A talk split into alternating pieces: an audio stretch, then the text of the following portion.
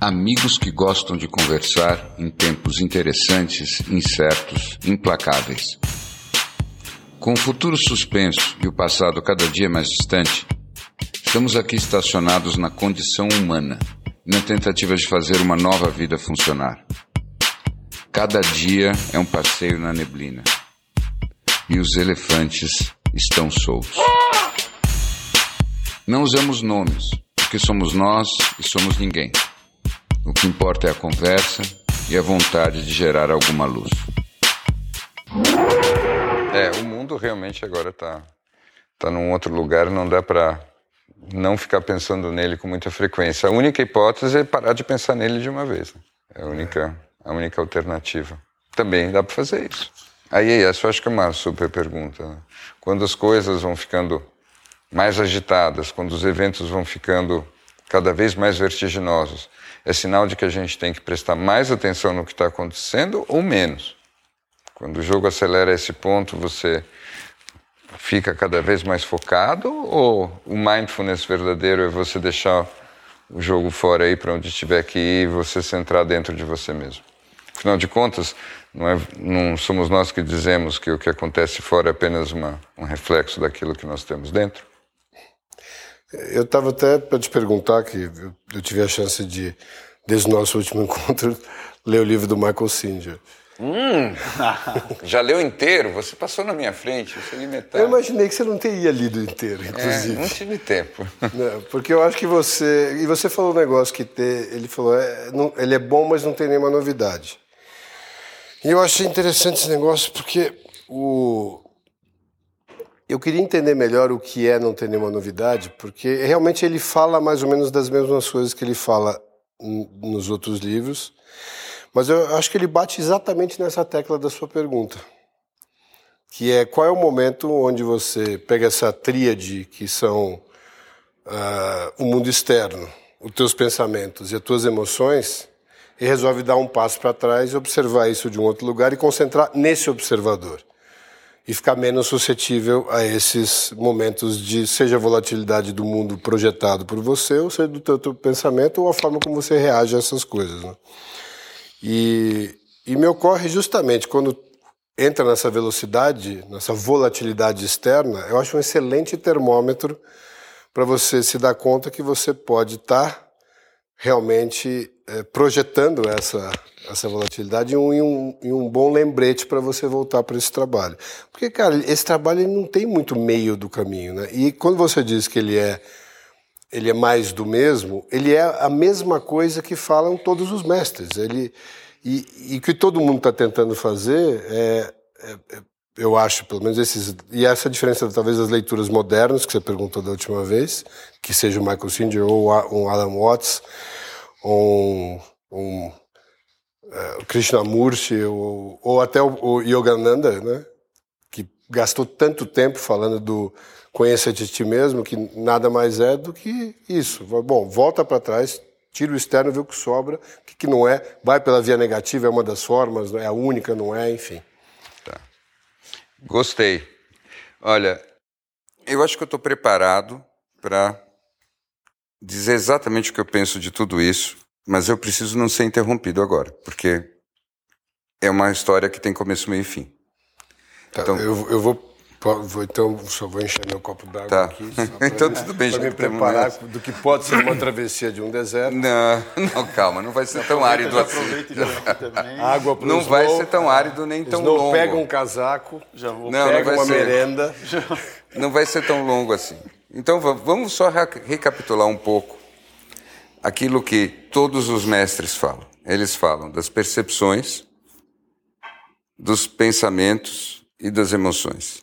E o que o Michael Singer está falando é de como é incrível você poder virar um, um observador crescentemente mais testemunha, tanto das coisas que você percebe como sensações internas ou externas, tanto faz, dos pensamentos que vêm na sua cabeça e das emoções que você sente ou sentimentos, sem fazer muito bem a distinção entre uma coisa e outra, não é tão importante assim. De qualquer forma, na medida que você vai fazendo isso, e você consegue ficar só no lugar da testemunha, você vai se reconectando com a base primordial de consciência, que é uma consciência, em última instância, infinita. Por quê? Porque a única coisa que gera a experiência de que a sua consciência é finita é o conjunto de conteúdos que tem nela. No momento que você vai saindo dos conteúdos, inclusive saindo do conteúdo que está normalmente correlato à tua experiência corporal, você faz uma descoberta inacreditável. Que, no fundo, você não tem uma solução de continuidade com a consciência infinita que é a consciência. Então, você é como se você deixasse de ser a gota e você passasse a fazer parte do mar. Tá? Até aí tudo bem. Eu não estou falando, em princípio, nada de novo. Eu estou fazendo uma recapitulação aqui, eu não estou dizendo nada de novo. E, de fato, os mestres dizem isso em massa e eu também vou nessa direção. Só que eu acho que isso é parte do que os mestres dizem. Tá? Ao que, que eu me refiro? Eu me refiro ao seguinte: quando você começa a fazer esse exercício de tentar ser testemunha, de tentar deixar para lá, ou, ou manter uma distância daquilo que é a tua experiência local e entrar em contato com a consciência infinita, a tua experiência é isso, ainda que faça sentido, é bem mais difícil na prática do que parece na teoria. E nós ficamos tentando fazer isso e tal, e há uma certa tendência a pensar assim: bom, eu sou um símio, ou eu estou fazendo isso há pouco tempo. O Michael Singer é uma espécie de Michael Jordan, e ele, de qualquer modo, está fazendo isso há 40 anos ou 50 anos, e por isso que ele consegue tão bem, e eu consigo isso só por intervalos e muito curtos e tudo mais. Mas é só uma coisa de eu continuar me exercitando, me exercitando, me exercitando, e eu vou chegar lá. Bom, pois bem, o meu ponto e o meu problema com esse discurso é que na minha experiência, na minha crença, não é exatamente assim. Por quê? Porque para você conseguir fazer isso de uma forma consistente, você precisa de certas condições que não são exatamente dadas para um ser humano normal. E não são dadas para um ser humano normal por quê? Por causa da configuração kármica dele. Tá? Então, em poucas palavras, é como se fosse assim: você conseguir fazer isso quando o teu mar está sempre absolutamente confuso e atrapalhado, e um monte de coisas estão acontecendo e os tiros estão passando, você lida com intensidades de resposta animal com tamanha frequência que você, por mais que você saiba em algum lugar está a testemunha, você não tem as circunstâncias favoráveis para você conseguir fazer isso de forma consistente, ainda que isso seja a verdade. O que, que falta? Então vamos lá. Eu gosto de dizer isso, eu não sei se eu já disse isso aqui, mas eu quero dizer de novo se eu já disse. Para mim, a evolução depende de dois pilares: autoconhecimento e mérito. Tá?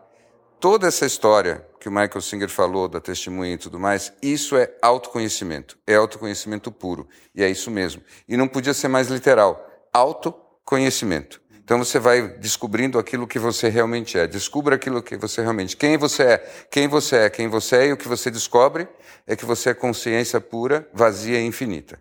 Isso é o autoconhecimento. Só que é o seguinte: para você poder evoluir a ponto de viver a partir dessa conexão, você tem que ter mérito.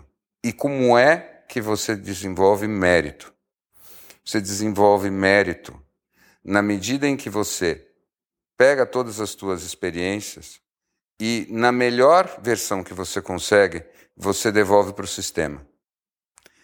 O que outros os mestres falam, muitos deles falam, mas não todos, é o seguinte: na verdade, para você poder ir evoluindo, você tem que mudar a tua ética de ação e você tem que escolher agir e se posicionar no mundo de uma maneira muito específica para você poder acumular um mérito, a não ser que você já tenha acumulado de outros, outras vidas e o teu karma já seja muito favorável, para que você possa, juntando com o teu autoconhecimento, chegar lá. Em poucas palavras, se você não tem uma bela ajuda sistêmica, e aí eu não vou entrar nos mentores de outros planos de realidade ou qualquer coisa assim, você não consegue realizar a verdade que está no Michael Singer. Então, o que, que eu sinto e que me incomoda? Eles falam muitas vezes, não todos, mas muitas vezes eles falam como se fosse uma coisa assim. É simples. E a impressão que eu tenho, e a crença que eu tenho, é que é simples para eles, porque eles já, já vieram nessa vida num estágio em que o karma deles já coloca eles num lugar em que eles funcionarem desse jeito é realmente acessível. E eu acho que para uma pessoa comum, típica, poder chegar nesse ponto, antes de mais nada, ela tem que se esforçar muito mais na elaboração de como é que ela se posiciona no mundo, antes dela poder ser uma testemunha. Fui claro? Foi. Eu acho que você foi, foi claro e eu acho que talvez tenha aí uma, uma, uma percepção diferente que a gente tem. Eu acho que essas três, esses três pilares que fazem uh, que seriam o, o, vamos chamar do santo grau, né, dessa nossa visita aqui, nessa encarnação. É, se ele colocado desse jeito que você falou, realmente parece um negócio inatingível para um ser, é, um ser terreno que veio aqui para passar por todas essas intempéries. Mas eu acho que cada uma delas, e isso é uma coisa que sempre foi interessante para a gente discutir aqui no Elefantes, que são Quais são as formas de você lidar com cada uma delas independentemente? Para que porque esse mérito que você fala, muitas vezes ele só pode acontecer no momento que você consegue quebrar um padrão muito forte que já veio em você. Vamos falar, por exemplo, até é, das, dos pensamentos. Se você tiver acesso a uma, a um, uma técnica que seja de, de chamado de self-inquiry ou, um questionamento de pensamento, né? uh, que, que já existe desde os dos Vedas, né? E depois, na era moderna, uma Byron Katie faz muito bem. Uh, e você, dali, começa a perceber, no momento que você começa a questionar um pensamento, que é uma crença sua, e quais são os, os, os desdobramentos desse questionamento, na forma como você vê o seu entorno, e aquilo por si só cria um círculo virtuoso que, que é ainda num microcosmos daquele pilar. Aquilo talvez dê para você a sensação que você precisa para buscar o resto, entendeu? Eu não acho, como você, que esse processo é fácil, que ele vai acontecer. Uh, eu acho que tem um hiato gigantesco entre o que é ministrado como ideal do livro e o trabalho que precisa acontecer para se chegar ali. Claro que você pode ter uma quase morte, uma experiência quase morte, onde você veja o divino, ou se veja fora do corpo, e que te ajude a, claro, catalisar uma experiência com plantas sagradas ou com psilocibina, seja o que for. Mas ainda assim, não te tira do trabalho. Sim. Você vai ter que voltar aqui ainda e trabalhar com o teu entorno, trabalhar com as pessoas que estão à tua volta. E eu acho que esse galgar, esse trajeto, essa é a grande jornada que a gente vem viver aqui. Eu concordo. E eu, não, e eu acho que isso que a gente vem sempre conversando desde o do início dos elefantes, assim, nós estamos todo mundo aqui no mesmo lugar.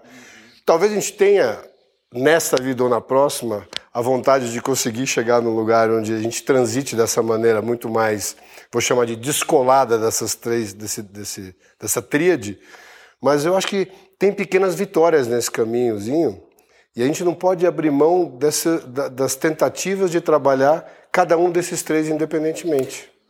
Eu, eu concordo super com você. O meu ponto só é que quando você conquista um mínimo de autonomia nova a cada pequeno passo da jornada em relação às suas percepções, os teus julgamentos, o que for, essa autonomia, ela o mais cedo possível, ela precisa ser transformada em exercício dessa autonomia.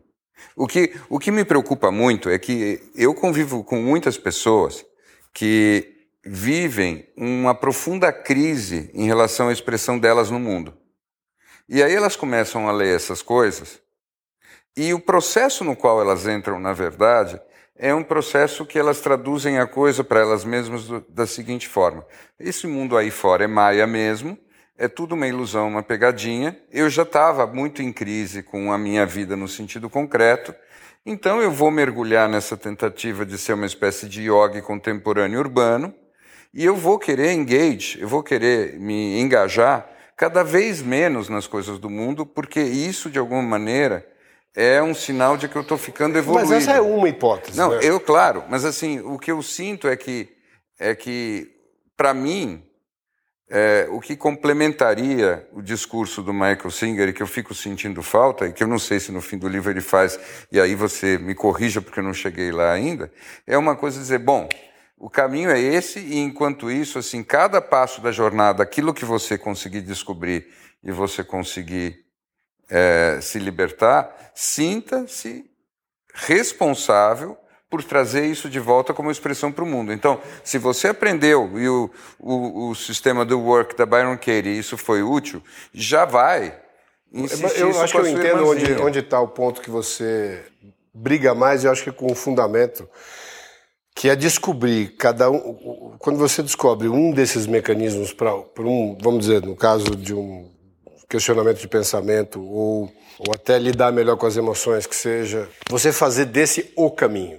Né? Então, quando você se depara com uma dessas oportunidades, e aí pode ser um, alguma coisa que te ajude, como faz o curso Milagres, que é um, um reprogramação mental, uhum. seja um que é, que é justamente você lidar com o externo, ou você tenha um questionamento de pensamento, ou que você possa se aprofundar nas suas emoções através de psicanálise ou de, um, de uma imersão, regressão, seja o que for. E você dizer o seguinte: eu encontrei o caminho e parar ali. Que é o que o Steven Pressfield volta sempre a falar, né? que é você ficar confortável em com um dos estágios que o Adyashanti fala muito no livro dele, aquele despertar autêntico, que é quando você tem a primeira sensação de libertação, uma mini libertação. E o que é essa libertação? Não é a libertação de. não é o, o, o enlightenment, né? não é a, a iluminação. O que é? É só despertar de um padrão muito forte que te prendia ali, de pensamento que seja. E não ser isso é, o guia da sua vida ali para frente. Mas eu queria uhum. depois fazer uma, uma entrevista. É com vocês aqui, porque eu fiquei com, com várias dúvidas e várias questões que apareceram aqui nessa discussão. Mas só para entender um pouco mais, eu acho que a sua questão principal, quando você fala de mérito, é as condições da vida dessas pessoas, que elas, seja quais foram, deixou o caminho mais tranquilo para que elas assumissem essa postura e que as coisas desenrolassem da forma como elas desenrolaram, para que elas possam virar mestres como Michael Singer e possam estar por aí contando um pouco da, da experiência deles. É isso, no sentido de uma vida que que é, é, é, mais, é mais, é mais Snow. É mas é a gente olhando por aqui, da Terra. Eu sei, é isso, mas é, é mais simples e é mais do que isso. Assim, para mim esse processo todo, quando a gente fala nesse processo da libertação da consciência, para mim isso significa basicamente você perceber os mecanismos que te escravizam uhum. e você ganhar autonomia em relação a isso, tá? Certo. Agora você ganhar autonomia em relação a isso não é simplesmente você observar os mecanismos. É você, uma vez que você ganha uma autonomia maior, você usar todos os mecanismos uhum. a partir da tua própria iniciativa mais livre Entendi. de volta no jogo. Então, o que eu quero dizer, por exemplo, as emoções. Entendi. Eu sou um pintor e as minhas emoções são as cores que o Criador me deu para pintar. Uhum. Então, quando eu entendo melhor como é que o jogo das emoções funciona, seja através da psicanálise, da meditação, o que for, e eu não sou mais escravo dos meus complexos, isso não significa que eu, doravante, estarei sempre calmo e todas as alterações uhum, emocionais uhum. serão coisas cada vez mais uhum, distantes uhum. do meu ser, porque eu não preciso disso, porque na verdade a intensidade emocional é uma cor que eu coloco uhum. no meu quadro e eu interfiro no mundo utilizando todas as emoções a hora que eu quiser, quais que ser, quaisquer que elas sejam. Todas elas estão aqui disponíveis para mim, como um ator. E a minha responsabilidade última é me engajar ao máximo no jogo com tudo que eu tenho. E não ficar naquele lugar em que eu estou vendo o jogo de fora e essa é a minha libertação, entendeu? Mas, é, é mas isso que eu acredito. E essa que é a sua principal contraposição É, à, o à que escola que é o o Michael seguinte, Singer traz. é, Não, não- mas eu, não eu, é uma ent- eu não acho que é contraposição, contra, não é não é uma contra- contraposição não é à escola. Eu não acho, não. Não é. Eu acho que até que ele está falando, é como se você. é, o jogo começa a partir daí. Ele não acaba aí. É isso, é isso. e muitos não conseguem. E o que eu acho Mas só que o conforto disso chama-se spiritual lifestyle. É isso. É disso que eu estou falando. Esse é o conforto perigoso. É o seguinte: eu cheguei num lugar, eu tive uma experiência, e isso, nesse caso, eu acho que o Adyashant ele é espetacular nesse despertar autêntico. Ele diz: não existe uma armadilha maior pro o ego. É, nesse lugar ele tem um conforto espetacular. É, Porque ele- que inclusive chama-se Golden Chain, né? a corrente dourada. Que é onde o cara te pega, te dá toda toda a base que você precisa para ficar é, numa superioridade espiritual em relação ao seu próximo, e como quem diz, você não tem não condições ainda. de chegar lá ainda, por isso você não me compreende. E eu acho que o jogo começa ali. E acho que eu proponho o oposto. O oposto é o seguinte: agora que você tomou contato com isso, bom, vamos tomar contato com as outras coisas também. Isso, E aí você vai se engajar numa jornada que você não quer voltar para trás, não quer ficar confortável em momento nenhum. É. Nunca mais. Não que você queira ficar um obcecado por iluminação, mas eu acho que a obsessão para você sair dos seus padrões ruins, né, eu acho que não é uma. Obsessão sempre é uma palavra pesada, mas assim, não é uma coisa ruim você aprender a observar e não só observar, colocar em prática aquilo eh, que você aprendeu e o jogo começa a ficar mais interessante, ele começa a ficar virtuoso. né? E, e aí, quando você tem aqueles passos para trás que são inevitáveis, você poder ter os seus companheiros à volta te lembrando onde você se engajou e o que que é importante no jogo. Por isso que é tão importante o que se chama aí de Mighty Companions, né? Que São seus companheiros de jornada. Porque se você voltar para o anterior, no padrão anterior, basta você voltar no jantar do Thanksgiving, no Natal, né? É, no- e ali você vai sempre poder lembrar de todos os padrões antigos e todo mundo tentando te convencer que o seu caminho tá. que não é muito diferente. Bom, enfim, vamos lá, não vou. Mas, eu, mas eu, eu acho que esse ponto, complementando para você, que eu entendi também, que o Bi falou, é que tem muitas pessoas que, exatamente porque estão navegando com o vento contrário, que estão tomando tiro, não conseguem, inclusive, chegar lá na, na porta, assim, não conseguem dar o primeiro passo dessa corrida, né? Porque é isso que você falou É um pouco, isso, né? mas você sabe o que acontece? ponto. A história do mérito. Eu preciso É. falar um pouco mais dessa história do mérito. Eu uso essa palavra É. para não falar outras coisas mais esotéricas, Uhum. mas assim, a gente recebe ajudas invisíveis no caminho, tá? Mas as sem as ajudas invisíveis, não dá. Assim como ninguém tem uma vida feliz sem grandes amigos, os mighty companions que ele diz. Agora, como é que a gente conquista boas amizades, concretas ou invisíveis? A gente conquista boas amizades com a nossa atitude. Então, a história é bem isso. Aquilo que o Gol falou é tudo o que eu quero dizer. Quando as pessoas falam assim, não, li aquele livro, me deu tanto conforto, eu sempre tenho vontade de perguntar, e não te inquietou também? Porque tudo tem que te confortar e te inquietar em igual medida. Porque a evolução são as duas coisas em igual medida. Mais conforto e mais inquietação. E eu acho que o que mais incomodava o Bi, e eu entendo o porquê, é, e eu acho que a gente, durante nosso percurso. Primeiro, uma hipótese que me veio à cabeça outro dia aqui, interessante, que o, o Bi se deu conta disso há muito tempo há uns 30 e poucos anos, calculo eu. Só que naquela época ele não tinha com quem conversar esse assunto. É fato? Fato. Fato. E ele falou assim: bom, já que ninguém quer conversar disso agora, eu vou fazer um. Bom, ninguém quer sair da matriz, então deixa eu arrumar aqui, eu vou conversar com as pessoas que querem viver melhor na matriz. Que é um, é um começo. E passou muitos anos falando isso. Agora que vem o Michael Cindy e fala assim: isso aqui é a coisa, eu falei: pera um pouquinho. Tá louco? Eu esperei 30 anos, você acha que vai poder falar desse jeito aqui? Não, senhor, calma. E eu acho que a gente que está nessa jornada, e eu falo por mim, não falo por mais ninguém, cada uma dessas descobertas que a gente tem, a gente, por um momento, a gente acredita que é a grande descoberta e que ela sozinha vai resolver tudo. E é inevitável, porque a gente se apaixona por aquilo. Porque o que a gente se apaixona é a sensação que a gente tem quando a gente descobre aquilo. Eu me libertei de um padrão.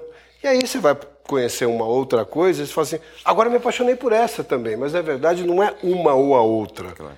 É a somatória dessas coisas todas, que são as que a gente chama das, das chaves que vão se abrindo. Uhum. E eu acho que aí, quando o Bi fala do mérito, uhum. você para você poder pegar o vento de popa, você tem que primeiro construir o barco e construir uma vela.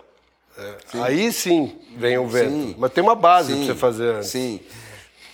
Isso, e eu acrescentaria mais uma coisa. E ainda por cima, tudo isso que nós estamos conversando, compartilhando e vivendo, se dá num momento do mundo onde provavelmente a gente vai ver as coisas mais complexas que aconteceram nos últimos séculos nós estamos todos misturados e, de qualquer modo, nós sabemos que essas coisas que nos interessam, interessam a Michael Singer, Alan Watts, tudo mais, são coisas para poucas pessoas. Então, mais do que nunca, você pegar esses conteúdos, essas experiências, e você lidar com isso como se você tivesse debaixo de um mango tree no meio da, da Índia dois mil anos atrás, é completamente alienado. Hoje em dia, quem está vivo tem um dever e um destino ativista.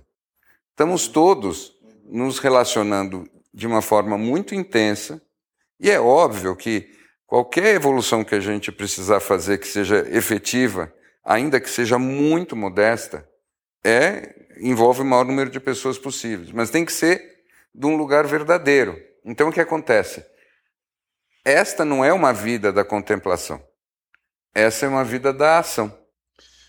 Temos que ser todos ativistas da libertação. Ativistas da maior verdade que você conseguir alcançar a cada momento. Eu queria trocar até por, por uma palavra mais simples. Curiosos. Curiosos. O que a gente perdeu, ou perdeu, não sei nem se teve, né? mas eu acho que essa curiosidade de questionar, é, ao invés de você herdar todos esses padrões, herdar todo esse formato sem questionamento nenhum, um formato que está claramente equivocado, né? é, pelo menos como, como espécie ele não está funcionando muito bem, e mais do que isso, esquece a espécie, o ser humano passa a maior parte do tempo tentando ficar bem. Predominantemente é isso. Uhum. Né? Ou não? Sim. Então, nesse processo de. E isso acho que o Michael Singer fala muito no livro. Né? É, nessa tentativa de ficar bem, é, é sempre com, com mudanças externas. E o que a curiosidade de existe uma outra forma? Será que vale a pena eu me engajar e gastar um pouco da minha energia é, tentando entender quais são esses mecanismos que eu tenho de contato com essas coisas que estão me tirando, estão criando a minha volatilidade interna? Como é que eu mudo essa volatilidade interna? É, talvez questionando o padrão que eu herdei. Então esse ativismo, ele não é um ativismo para fora, é um ativismo para dentro. É, mas é um ativismo que é é ativado, digamos assim, é dinamizado pela relação constante com as coisas em volta, de uma maneira em que você se autodesafia o tempo todo. Eu volto sempre para aquela história. Né? Você vai testar o quão evoluído você está quando você vai visitar seus pais. Uhum. Tá? Então, visite seus pais. É. Eu queria, eu tá? queria... Esse é o detalhe. É... Não adianta só meditar. Medite e visite seus pais. É. Converse sobre Michael Singer com a sua mamãe. E aí você vai ver quão bem você está indo. E essa é a evolução verdadeira. Teste tudo aquilo no calor da batalha. Então, porque você começou, a gente começou a conversa aqui com uma pergunta, né? Que era, em tempos como esse, se vale a pena a gente ficar mais agitado ou se voltar mais para dentro? Qual era a pergunta?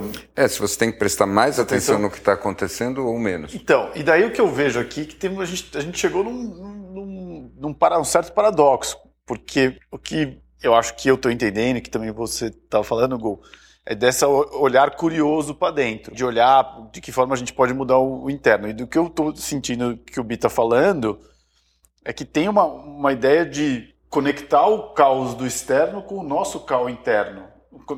Conectar o. o utilizar, nosso, eu acho que o que ele está Utilizar é. o nosso caos interno e, se, e relacionar ele com o caos externo e deixar uma eu, deixar eu, uma esse, esses caos se relacionarem sem essa busca. Eu acho que é a mesma coisa e vou te falar por quê. É, daí você me corrige ver se faz sentido para você. É, se você assistir a uma guerra uhum. né, ou alguém passar do seu lado e gritar no seu ouvido, são todos movimentos que estão acontecendo em teoria fora de você. Como aquilo vai interagir? Onde aquilo uh, vai? Qual é o gatilho que aquilo vai, vai apertar em você? Uh, o mesmo evento para cada um vai ter um significado diferente. Então, o modo de interação com aquilo, você está atento ao que está é, a 5 mil quilômetros de você, seja uma notícia do que está acontecendo lá, ou que está ao seu lado no teu dia a dia, é a mesma coisa. Uhum. Você concorda? Claro. Então, o que eu sugiro, eu estou entendendo o que o Bi está falando, é, e eu acho que a minha resposta para a pergunta dele é sim, vale a pena você usar qualquer coisa que esteja fora, você está atento, não só do ponto de vista do evento que ocorre fora, mas como aquilo está ocorrendo dentro de você. Claro, e o, o teste final é você transformar essa mudança interna numa expressão de novo para fora, onde você faz o jogo da volta. Exatamente, porque aí começa a fazer sentido. Eh, o propósito é estar aqui, porque claro a história de você chegar num lugar e falar assim, não, eu tenho que estar agora inserido num contexto que o Michael Cindy diz muito isso, que eu acho que incomoda mais o Bi, eu tenho que estar ali no, na minha mata, no meu templo, longe, mas ao mesmo tempo ele foi um cara que foi, foi ser um empreendedor e tudo mais. E eu acho que o, o legal do jogo é esse processo de retroalimentação. Sim. Eu, como isso trabalhou em mim, como transformou, como eu devolvo. Uhum, e aí, perfeito. e essa transformação que, na minha opinião, tem chance de proliferar virtuosamente. E eu acho que o que o Bi sempre traz de um jeito ou de outro é isso, né? Como é que você devolve para o mundo com força, né? E não do lugar do brócolis iluminado. É, é, eu, é aí falando um pouco, na vida do Michael Singer, né? Quem acompanhou a história da vida dele, você vê que ele faz coisas até bastante incríveis, ele tem um impacto muito maior do que a média das pessoas.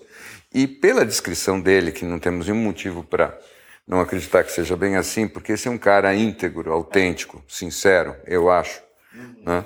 Ele fez isso e teve o máximo de impacto quase como se ele não tomasse decisão nenhuma. Quase como se as coisas acontecessem através dele e ele não brigasse com o fluxo das coisas. Uhum. Meu ponto todo é que interagir de volta com o cosmos desse jeito que ele fez e ter o impacto que ele teve a partir desse lugar é por causa de um estágio kármico que ele está, que é muito raro. Então, o que eu, o que me incomoda é que ele foi muito autêntico ao descrever a experiência dele, o testemunho dele é esse. Só que crianças não tentem fazer a mesma coisa em casa, não vai funcionar. O que ele está dizendo é basicamente o seguinte: é como se o Pelé chegasse para você e falasse assim, oh, não, jogar bola é fácil. É. É, é Olha eu fazendo a embaixadinha aqui. É isso aí. Não, é só, mas eu acredito. Um três... Mas eu acredito que tem, claro, os chamados naturais uhum. e tem muita coisa que dá para você Sim. aprender. Você não vai jogar como o Michael Singer? Talvez não seja essa a sua encarnação de já vir com, com, com muita coisa de fábrica. É. Mas talvez o processo da sua alma seja diferente, seja um processo de aprendizado, seja um processo mais longo, uh, e seja um um, um de, de, de, tentativa e erro. E eu acho que talvez seja até mais interessante. Eu acho que sim, e eu acho que sim, né? Ele é só um, uma grande inspiração, mas eu gosto muito disso, disso que o, o Bi trouxe. Eu acho que você conseguiu resumir muito bem. E eu aqui na minha mente leiga estava pensando aqui que a gente fala muito dessa coisa do olhar para o interno e, e, de tentar pegar essa, essas coisas que estão acontecendo no externo e ver como transformam a gente. O que eu estou sentindo nessa conversa aqui que também é como é que a gente devolve e, no fim não está nem no externo e nem no interno, está na ponte né, entre as duas coisas. Como é que a gente fortalece essa ponte que traz e que devolve e como é que a gente devolve com força? Porque no fim é isso que a gente tem falado muito pouco. É. É que eu acho. A gente é fala pouco. É, o que eu trago é assim: existe muito do discurso de como se comportar, de como se posicionar no mundo e tudo mais, que é uma coisa que era a, a, a coisa mais forte que vinha do, da antiguidade. os antigos e a própria filosofia antiga se preocupava muito em descrever como viver.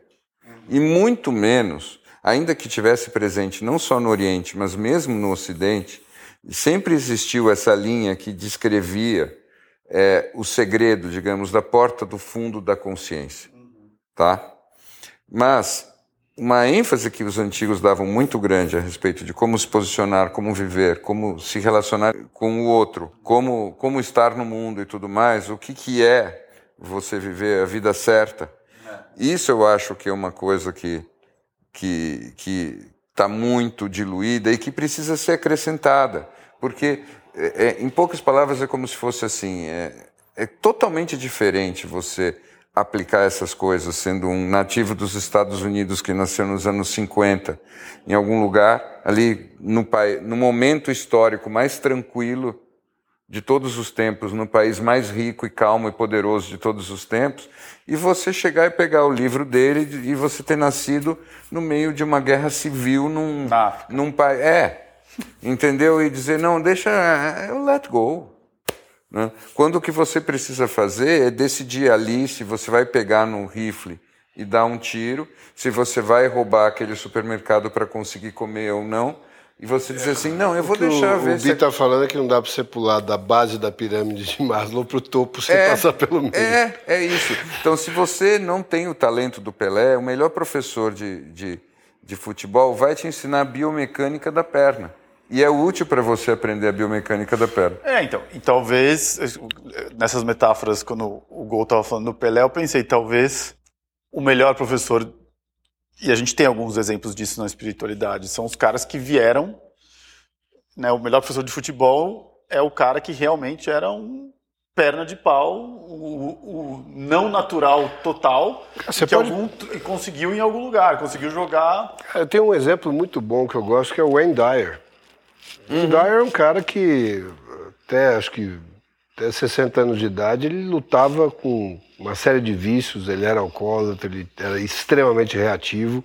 Sim. E só no momento que aquilo tudo começou a incomodá-lo é, em relação até às, às relações mais próximas dele, família e tal, que ele começou a se se aprofundar mais no, no Tao Te Ching, começou a, a, interpretar melhor as leituras, começou a aplicar no dia a dia. Ele vai falando muito dessa transformação dele.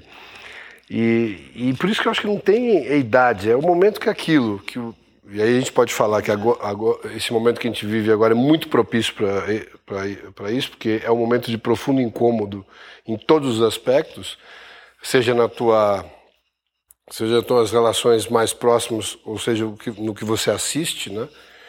É, para colocar, para buscar coisas diferentes. E ele foi buscar ali e, e se aprofundou profundo, se aprofundou.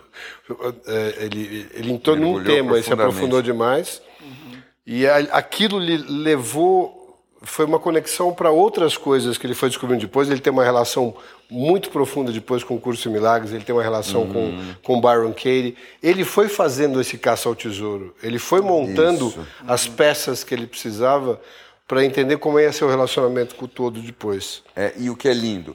Ele, e ele foi... não nasceu com, é, de fábrica com nada disso. É, e, e o que é lindo, ele fez a trajetória dele e ela é completamente única e ela é completamente inteira. Então, quando você é uma pessoa inteira e você se lança na vida, o que, que é espiritualidade? Você fala, você falou na espiritualidade. Eu cada dia que passa eu tenho mais problemas com essa palavra. E uma das razões é que tem sílabas demais. Ah, eu não gosto de uma palavra que tenha tantas sílabas, não soa bem em português. Né? Então, para mim, o, o que está por trás disso é uma ideia central. Se a gente tivesse que dizer uma ideia que é característica e que define o espiritual, é a ideia de que a gente pode evoluir em algum nível. Tá? Isso aí. Evoluir. Então, nós estamos falando é de como nós evoluímos. Então, se você em alguma medida não se sente um girino, você deveria começar se descobrindo o girino. Uhum. Para você poder virar um sapinho. Você vira um sapinho, e quando você vira um sapinho e você coacha para a lua, na beira da lagoa, você já faz parte de um coro cósmico. dentro desse pântanozinho que é pequenininho, diante dessa imensidão onde a gente está inserido. Então, o começo dessa história é você buscar sempre algum lugar de aprendizagem, de evolução. Como é que eu me torno uma pessoa melhor? Como eu me torno uma pessoa mais viva? Como é que eu interajo melhor com as pessoas? Como é que eu me torno alguém que, quando olha para si mesmo do passado, diz: Nossa, quanto que eu andei? Uhum. No fundo, é isso. E é isso que eu queria perguntar para vocês, porque falar um, um certo clichê aqui para fazer um ponto e fazer uma pergunta para vocês, que é os animais nascem e morrem sem querer ser, ser animais melhores. Né? Eles nascem, têm uma vida aqui, instintiva, e, e morrem. Nós somos dotados dessa meta-avaliação do que é a gente estar tá aqui. Vocês acham que é possível a gente vir para o mundo e evoluir simplesmente naturalmente sem a gente sem nos cobrarmos que nós deveríamos estar evoluindo? É possível viver uma vida espiritual sem a meta-análise dessa, dessa, dessa evolução? Você fez uma das perguntas mais difíceis que você já fez nos elefantes, eu acho. Tá? Parabéns pela pergunta. Essa pergunta é uma pergunta cinco estrelas.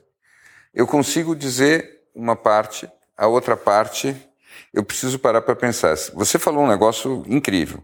Assim, o quanto que nós estamos sendo humanistas, o quanto que só nós entramos nesse game, uhum. o quanto que esse game faz parte dos, das outras Tem espécies. Mil? O que eu acho, o que eu consigo dizer, tá? Eu acho que é assim. Em geral, minha observação, nós evoluímos em grande medida depois de um certo ponto na vida por causa do desconforto por causa da dor, tá? Então o que acontece que eu observo nas pessoas é há um desconforto, esse desconforto faz com que a tua expressão natural instintiva não esteja funcionando, você entra em crise, aí você começa a olhar o que você está fazendo. Se nada dá errado na sua vida nunca, nada te frustra, você nunca vai olhar para você. Tá? Um bebê, ele vai e ele se põe para fora em todos os impulsos e ele não faz autoconsciência. Em alguma medida, alguma coisa vai não ser do jeito que ele espera.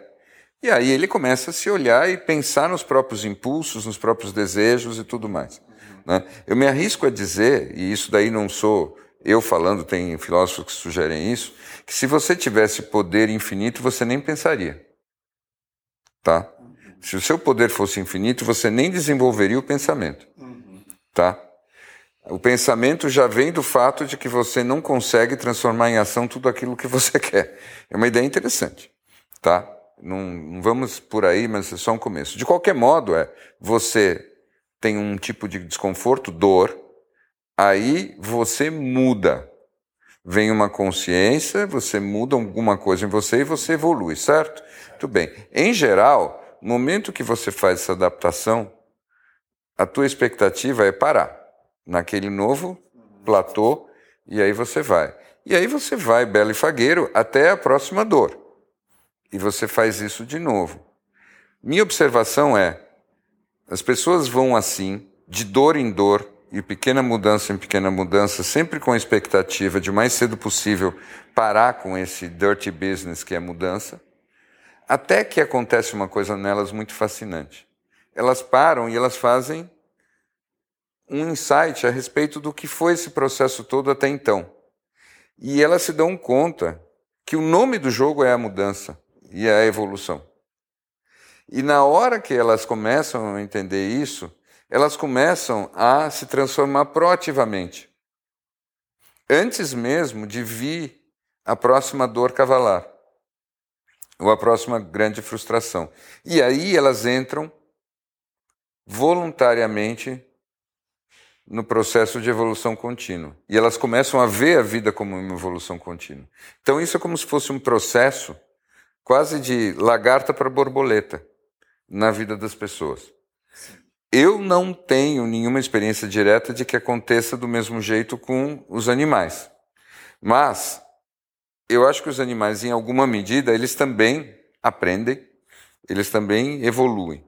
Eu não saberia dizer o quanto nem de, de que forma, mas eu suponho que seja alguma coisa próxima com essa primeira descrição que eu fiz das pessoas. E a gente acredita que não tenha nenhuma meta-análise envolvida, né? É. Pode ser que tenha. Pode ser que tenha. E a gente não, não tem acesso. Não sei. O, o Go está pensando em alguma coisa muito divertida. Na verdade, eu estava pensando na pergunta dele, que é uma pergunta de quem claramente começou a ler, começou a ler o livro do Alan Watts. É. Mas eu posso fazer sim. Mas deixa, eu, deixa eu só tentar. Eu não, eu- eu- quando você fez a pergunta, que é uma pergunta que eu me fiz, então eu me relacionei muito com ela, porque eu, te, eu- e me veio uma analogia, e eu falo um pouco da, baseado na minha experiência, que eu acho que é parecida com a sua. Eu acho que nós, diferente dos animais, nós viemos para cá, nós somos. Eu vou fazer uma. Sabe aquela bicicleta que veio desmontada? Mas essa- o truque é que falta uma peça.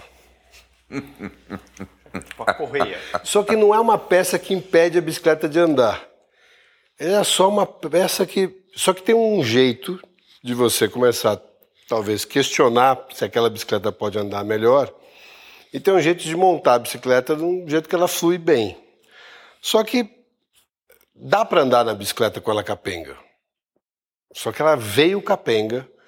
E se você realmente não questionar em algum momento, você vai conseguir andar, mas vai andar com ela mal.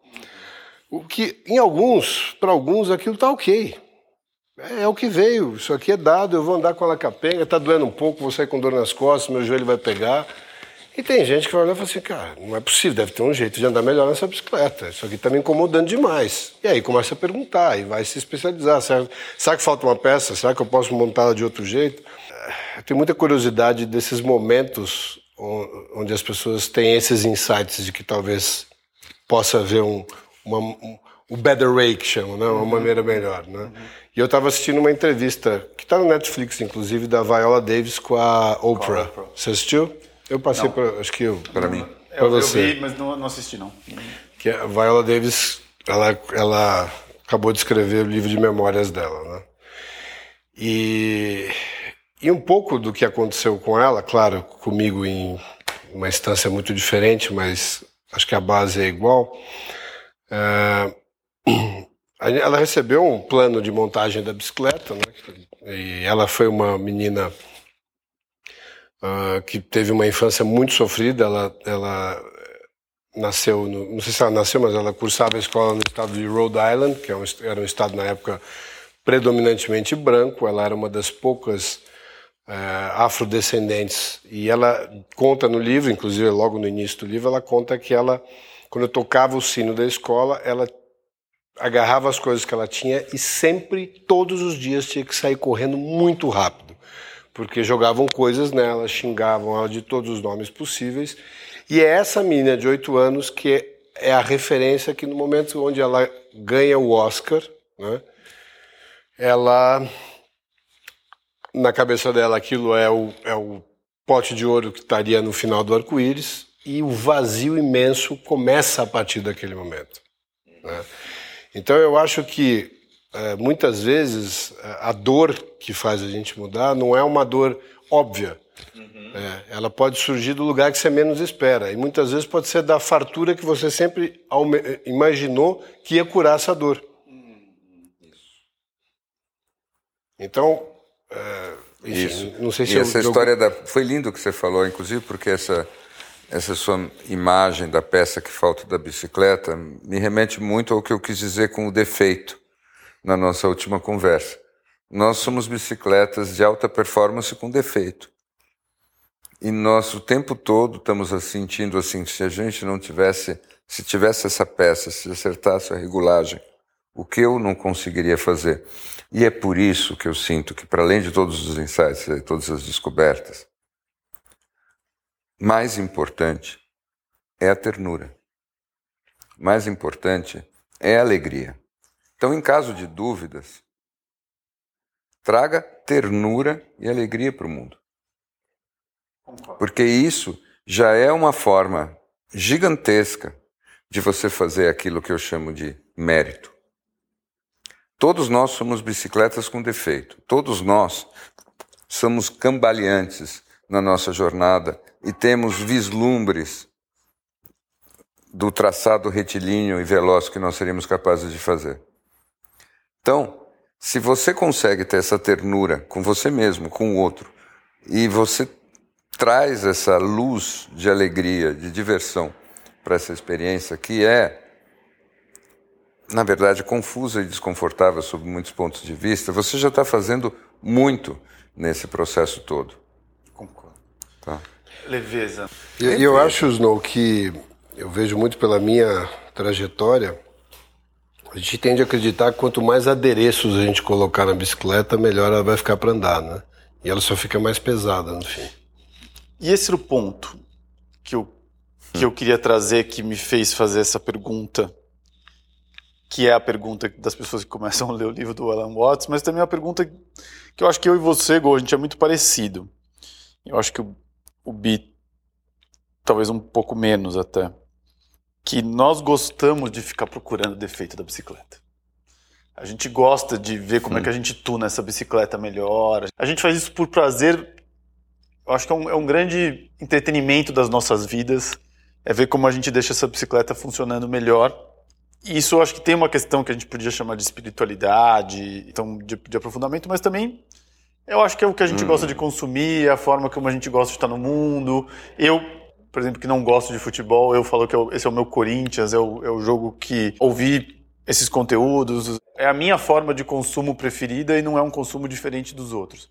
O meu ponto é, eu às vezes sinto e falo por mim que eu posso estar procurando demais esse defeito na minha bicicleta e não tá olhando a lade... não tá aproveitando a descida da ladeira com a bicicleta capenga. Eu, eu, eu acho que eu queria separar o que você falou em duas coisas. É, eu acho que tem uma parte, sim, que a gente gosta de procurar, mas são, assim, eu, eu diria que é mais uma. Vão mais na linha de viver melhor no Matrix, tá? Eu acho que isso é uma curiosidade que a gente tem de de, enfim. Eu tenho uma outra parte que, para mim, é, eu acho que é quase uma questão de sobrevivência, é, ou para o não enlouquecimento, é, que é, no meu caso, é, eu não tenho como andar com a bicicleta capenga, porque é, eu preciso, de alguma forma, para poder experienciar a vida é, de uma maneira plena e não cair num mecanismo muito mental de análise que, inclusive, é no, que nos diferencia muito do animal, né? de análise de futuro e, a, e passado para viver presente. Né? Então, eu acho que, no meu caso, não é uma opção não abordar esse tema.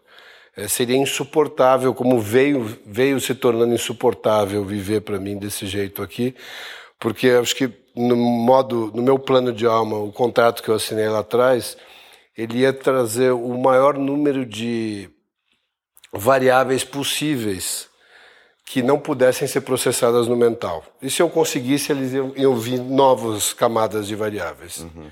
Então, para mim, não era uma opção. Agora, o outro lado é o entretenimento mesmo. A gente gosta e eu acho que ele acaba sendo um exercício interessante porque a gente vê muito quebra de padrão em outras coisas que acabam nos ajudando num processo que eu nem chamo de espiritualidade mais. Não.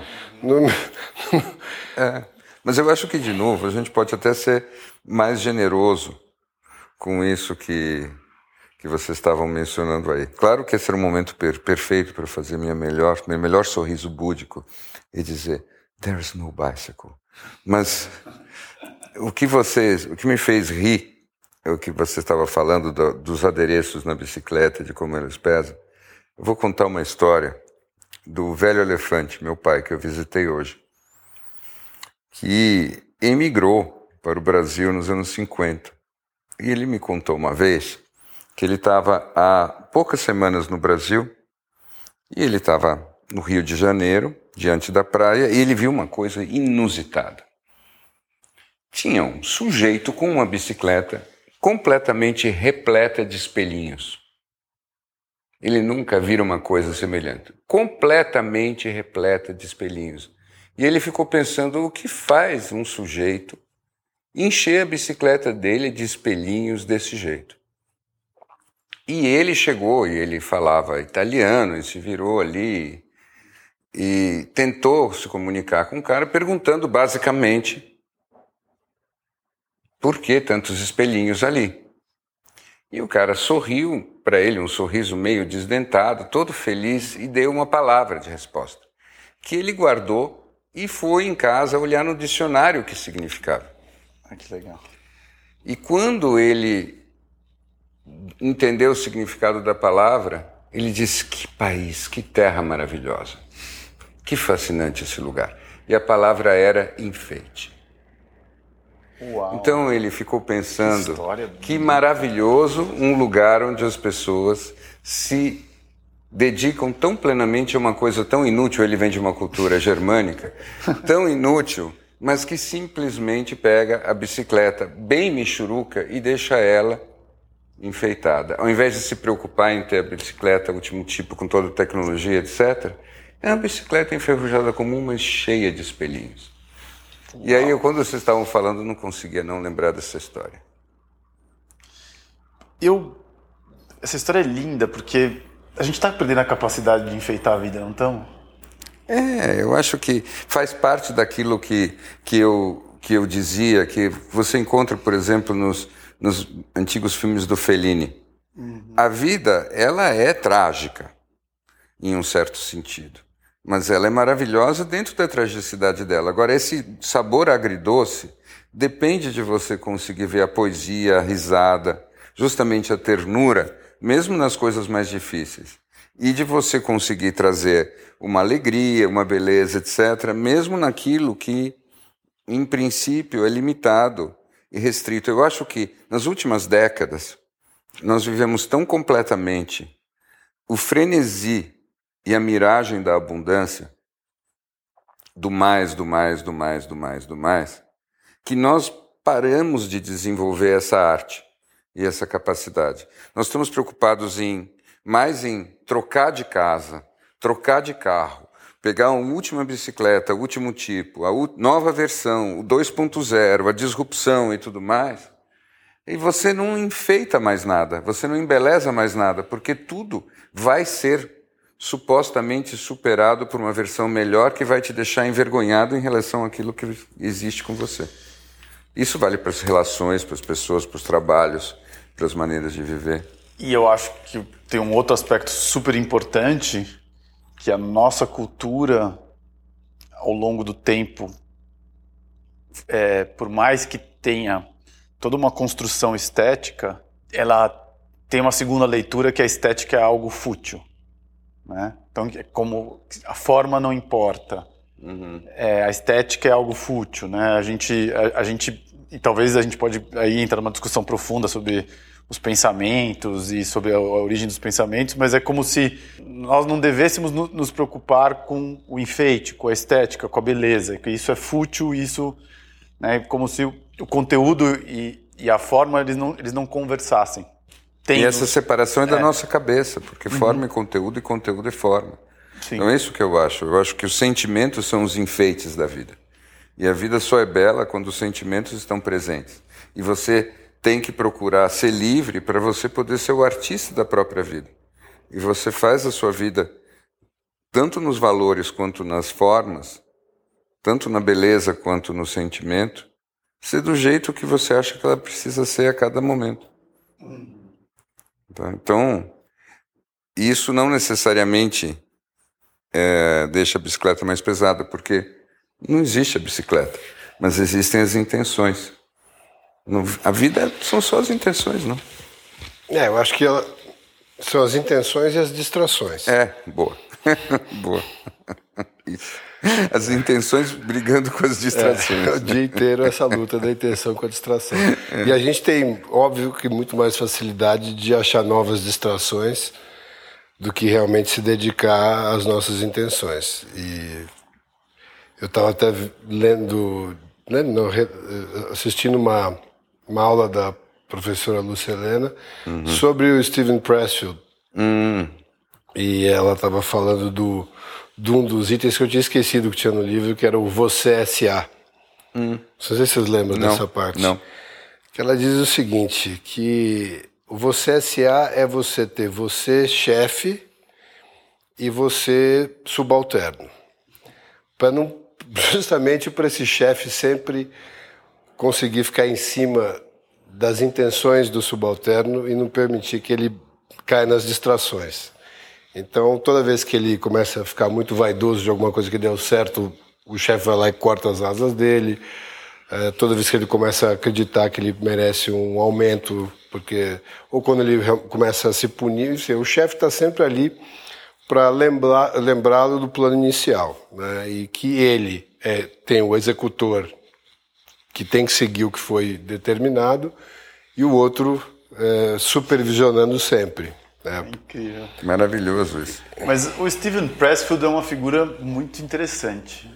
E é impressionante como o trabalho dele é meio onipresente com em alguns. Mas aí você vê, é uma das coisas que você colocou, você colocou como um defeito nossos, no, na verdade, é de ficar procurando. De eu não falei, não, eu não falei no lugar de defeito. Eu tô brincando. É.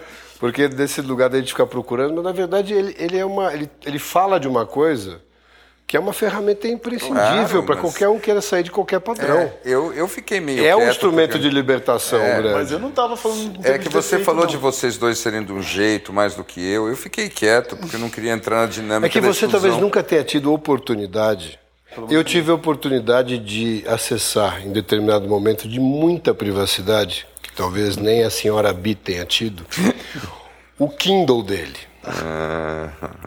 Que deve ter aproximadamente 108 páginas. Então, quando você acha que eu e você procuramos as coisas, realmente é verdade, porque nós estamos procurando há mais ou menos uns cinco anos. Sim. E o Bi faz isso antes do Kindle nascer. Então, você tem a biblioteca é. dele e tal. Aqui, é como eu falei antes, chegou uma hora que ele parou de comentar com os outros que ele procurava, porque ele não tinha com quem comentar, as pessoas não entendiam do que ele estava falando. É, é, eu acho que tem, tem mas bastante de verdade. o pós-pós nosso. Não, mas não, não, sem, sem mitologias. Eu queria comentar da história do, da metáfora que a Luciana conta do Steven Pressfield, que é muito boa, que é exatamente, sem tirar nem pôr, a metáfora central de um livro de um cara chamado Ian McIlgrist, que é um neurocientista importante. O livro dele se chama o mestre e o emissário. E o que, que ele diz? Falando sobre como o cérebro humano tem um defeito operacional aí que precisa ser corrigido. Essencialmente, tem uma parte do nosso cérebro que é para ser o mestre, que ele associa com a metade direita do cérebro, que é absolutamente centrada e que vê a totalidade do momento. E tem uma metade esquerda do cérebro que é o emissário, que é aquela que fica analiticamente observando todos os detalhes e construindo histórias. O que ele diz é o seguinte, que o mestre originalmente mandou o emissário examinar todas as cidadezinhas e todos os lugares do reino. E a ideia original era o emissário ir lá e depois voltar e trazer para o mestre todas as informações do reino que pertence ao mestre. Mas, como o reino é muito grande, o emissário foi indo, foi indo e foi se dando ares, como se ele fosse dono da coisa toda. E ele começou a agir como, não, porque eu aqui, né, não sei mais o que, etc. E ele é um reles preposto. e a ideia toda do livro é: nós precisamos lembrar quem é o dono da coisa toda e que não é o lado esquerdo do cérebro que fica analisando. Ele é meramente o capataz. Em nós mesmos, no nosso próprio cérebro, quem manda é o outro lado. Bacana, né? É a mesma coisa que o Steven Pressfield falou. É lembrar quem, quem uhum. manda e quem está lá só executando. E eu acho que dentro da sua primeira pergunta, na verdade a dele, desculpa, eu acho que tem um, quando o, o, o, emissário, no caso, é o cara que vai se deparar com esse com, com todos esses eventos que ocorrem no externo e volta correndo para dentro do escritório enlouquecido, uhum. com aquele monte de informação, dizendo, né, agora o mundo acabou, agora é a guerra, agora é a peste, É agora é o fim. e o, e o chefe fala assim, obrigado pela informação. Siga tocando sua vida. E, aliás, o que você tem que fazer é isso, isso, isso, isso. E segue. Porque, no fim, cara, se você não realmente não separar, não compartimentalizar essas duas coisas, é óbvio que é impossível não contaminar. E você começa a acreditar na história.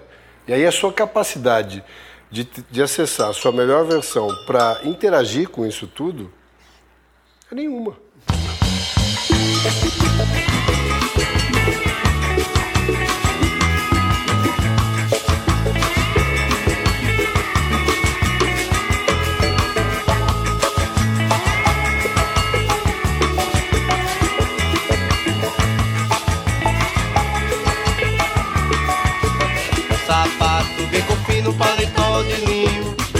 Grande baile eu vou dançar Betinha, vem cá, vem cá, vem cá, ya. Sapato, bico fino, paletó de linho Um grande baile eu vou dançar Betinha, vem cá, vem cá, vem cá, ya.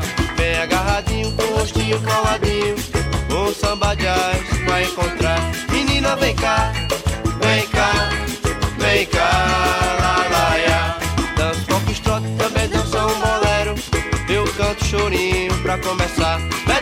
cá, vem cá, vem cá, ya. Se você dança um tango Machixe pode encontrar. Olha a roda de bambas Convidei pra dançar. Dança foxtrot, também dança um bolero. Rock and roll, quer penetrar? Betinha, vem cá, vem cá, vem cá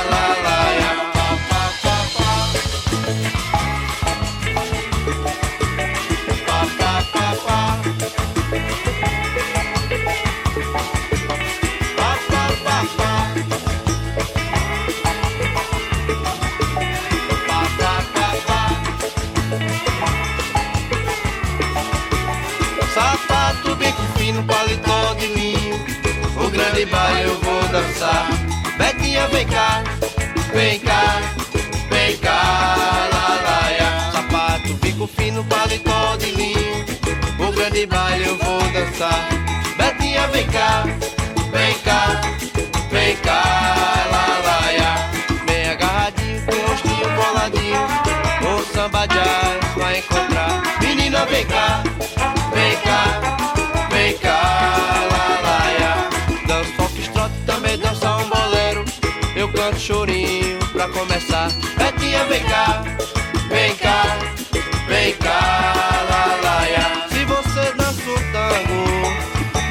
Machixe pode encontrar.